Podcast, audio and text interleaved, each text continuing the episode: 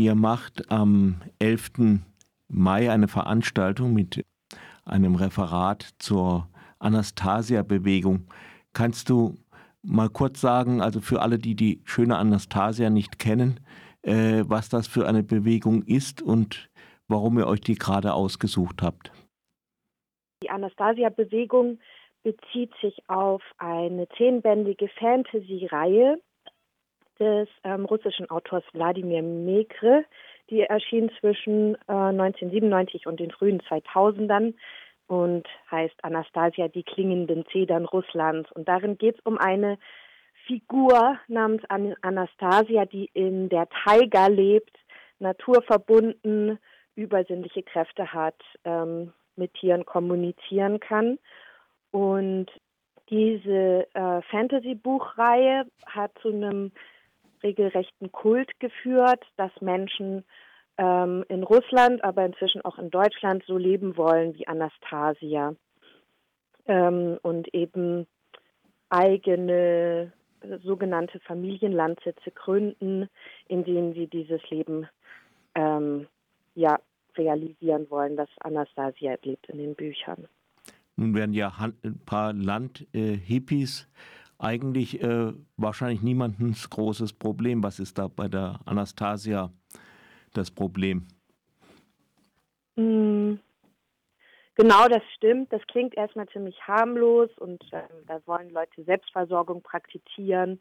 Ähm, das, also es hat ein paar problematische ähm, Inhalte und zwar werden in den Büchern ähm, steckt ziemlich viel Antisemitismus. Da geht es oft von dunklen Mächten, die auch mit dem Judentum in ähm, Verbindung gebracht werden. Also die Juden als so unsichtbare Macht, die äh, die Welt im Heimlichen lenken. Das ist so ja so ein ganz alter antisemitischer Mythos. Das steckt da drin. Dann steckt eine große Demokratiefeindlichkeit in den Büchern. Demokratie wird äh, auch als Dämonkratie mhm. bezeichnet.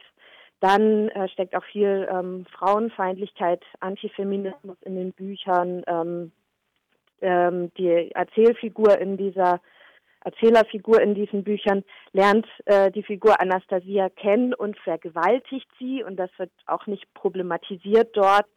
Ähm, die Frauen sind werden als Mütter, ähm, die dafür zuständig sind, Nachkommen zu produzieren, dargestellt. Völkische Ideen ähm, sind sehr präsent, also dass dass man auch diese Selbstversorgerhöfe gründen soll, um quasi ja sein eigenes Volk zu bewahren, reinzuhalten, Nachkommen zu zeugen, weil das Volk bedroht ist.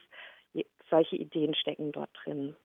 Ähm, genau, und dann hast du ja gefragt, warum wir das veranstalten. Genau. Ja. Mhm. Ähm, ähm, die Anastasia-Bewegung hat auch eine eigene Pädagogikschule, die tritt und in verschiedenen Konzepten vielleicht auch auf unter verschiedenen Namen. Ähm, das wird auch die Chetinin Pädagogik genannt, nach auch einer russischen Person namens MP Chetinin hat sie entwickelt und in Russland auch Schulen.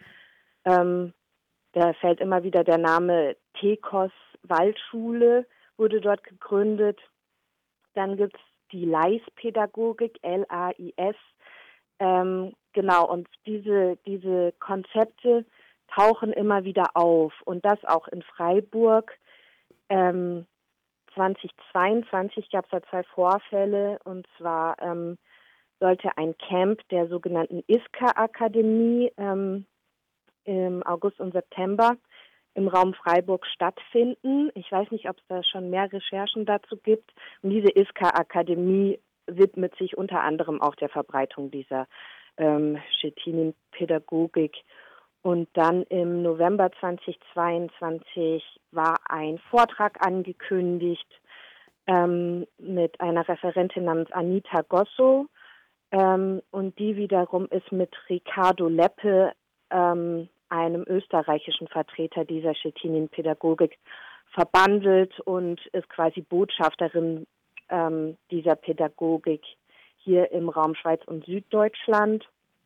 Und ähm, hält eben diese Vorträge, um die Gründung von sogenannten Freischulen und Lernorten ähm, zu ja, voranzutreiben. Und dieser Vortrag hat dann im Haus 37 in der Vauban dann doch nicht stattgefunden. Die wurden darauf aufmerksam gemacht. Ich glaube sogar von Radio Dreieckland. Mhm. Und ähm, genau, das konnte dann nochmal verhindert werden. Aber wir sehen, es gibt in Freiburg offenbar eine Zielgruppe, weil sonst würden diese Veranstaltungen ja nicht stattfinden. Und es gibt Leute, die das veranstalten. Ähm, und ich glaube, so die Hintergründe sind immer noch ein bisschen unklar, aber was wir mit dem Vortrag wollen, ist, dass ähm, die Leute das, äh, also dass die Leute, die zu unserem Vortrag kommen, ähm, verstehen, was hinter der Anastasia-Bewegung kennt und diese Begriffe auch, wie die Pädagogik heißt und so weiter, ähm, auch ähm, erkennen und nicht aus Versehen so etwas aufsitzen. Weil ja, Reformschulen und naturverbundene Ansätze und so weiter klingt ja auch alles erstmal harmlos und attraktiv. Und gerade in Freiburg ähm, hm. Gibt es ja viele Leute, die sich dafür interessieren. Genau, und darüber wollen wir aufklären. Kannst du ein bisschen sagen, wer wir sind, äh, den Rahmen der Veranstaltung, vielleicht auch wer spricht? Ja, genau. Ähm, wir, also ich bin vom IC3W, wir ähm, wir sind in der Partnerschaft für Demokratie, gefördert vom Bundesprogramm Demokratie leben und äh, veranstalten quasi als die Koordinations- und Fachstelle Demokratie leben dieses, äh, diesen Vortrag ähm, mit der Fachstelle Mobirex. Ähm, das steht für Monitoring, Bildung und Information über die extreme Rechte, gruppenbezogene Menschlich Menschenfeindlichkeit und Antifeminismus. Das ist eine Fachstelle, die hat sich ähm, 2021 in Baden-Württemberg gegründet, um sie eben solche Sachen anzubieten. Man kann die also anrufen, wenn man ähm, vor Ort äh, Probleme mit rechten Untrieben und ähnlichem hat und kann sich dann dazu beraten lassen und zum Beispiel eben Leute einladen, die einen Vortrag machen. Und wir haben Andreas Hessler von der Fachstelle eingeladen, der ähm, ja einen einführenden Vortrag zur Anastasia-Bewegung ähm, halten wird und auch etwas zu diesen Pädagogikkonzepten erzählen wird.